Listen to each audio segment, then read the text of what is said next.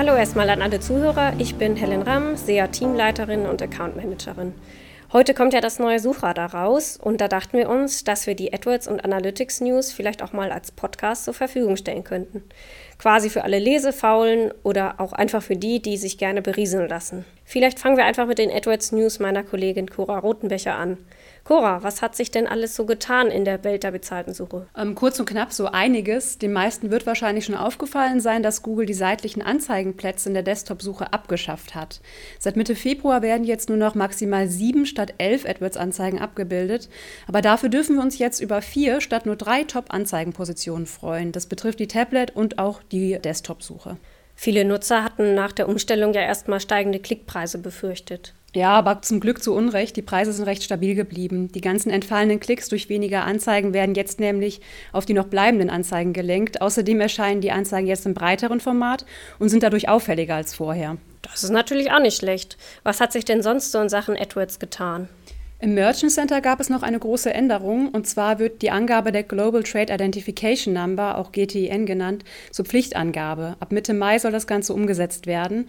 Und schon jetzt werden im Diagnosetab im Merchant Center Warnungen angezeigt für Produkte, die aktuell noch keine GTIN haben.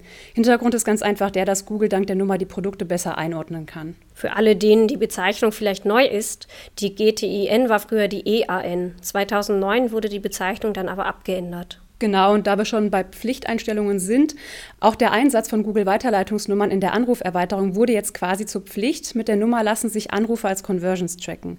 Das kann man ja schon länger nutzen. Jetzt wurde das Ganze allerdings ein Muss für alle Konten, die eine Anruferweiterung geschaltet hatten. Widersprechen konnte man dem Ganzen aber noch in einem Formular. Hat man das nicht getan, dann wird jetzt statt der eigenen Telefonnummer eine Weiterleitungsnummer von Google angezeigt und das Ganze passiert dann bei der Anzeigenschaltung. Die Nummer wird dynamisch vergeben, hat also mit jedem Anruf eine andere Form. Die äußert sich entweder als 0800er Nummer, als lokale oder auch als regionale Vorwahl der ursprünglichen Nummer. Google möchte dabei auf jeden Fall versuchen, das Format der Geschäftsnummer beizubehalten, damit die Nummer möglichst authentisch wirkt. Ich habe ja schon in das neue Suchradar reinschauen können und habe mitbekommen, dass es im Bereich benutzerdefinierte Spalten eine Neuerung gibt. Kannst du das vielleicht nochmal genauer erklären? Klar, also die Spalten gibt es schon etwas länger. Jetzt können darin auch arithmetische Formeln verwendet werden.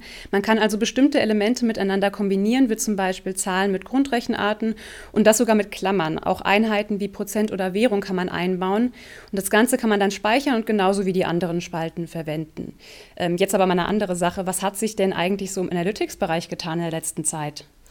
Also im Analytics-Bereich tut sich ja meist nicht ganz so viel bei, wie bei Google AdWords. Zwei besonders interessante Entwicklungen gab es aber.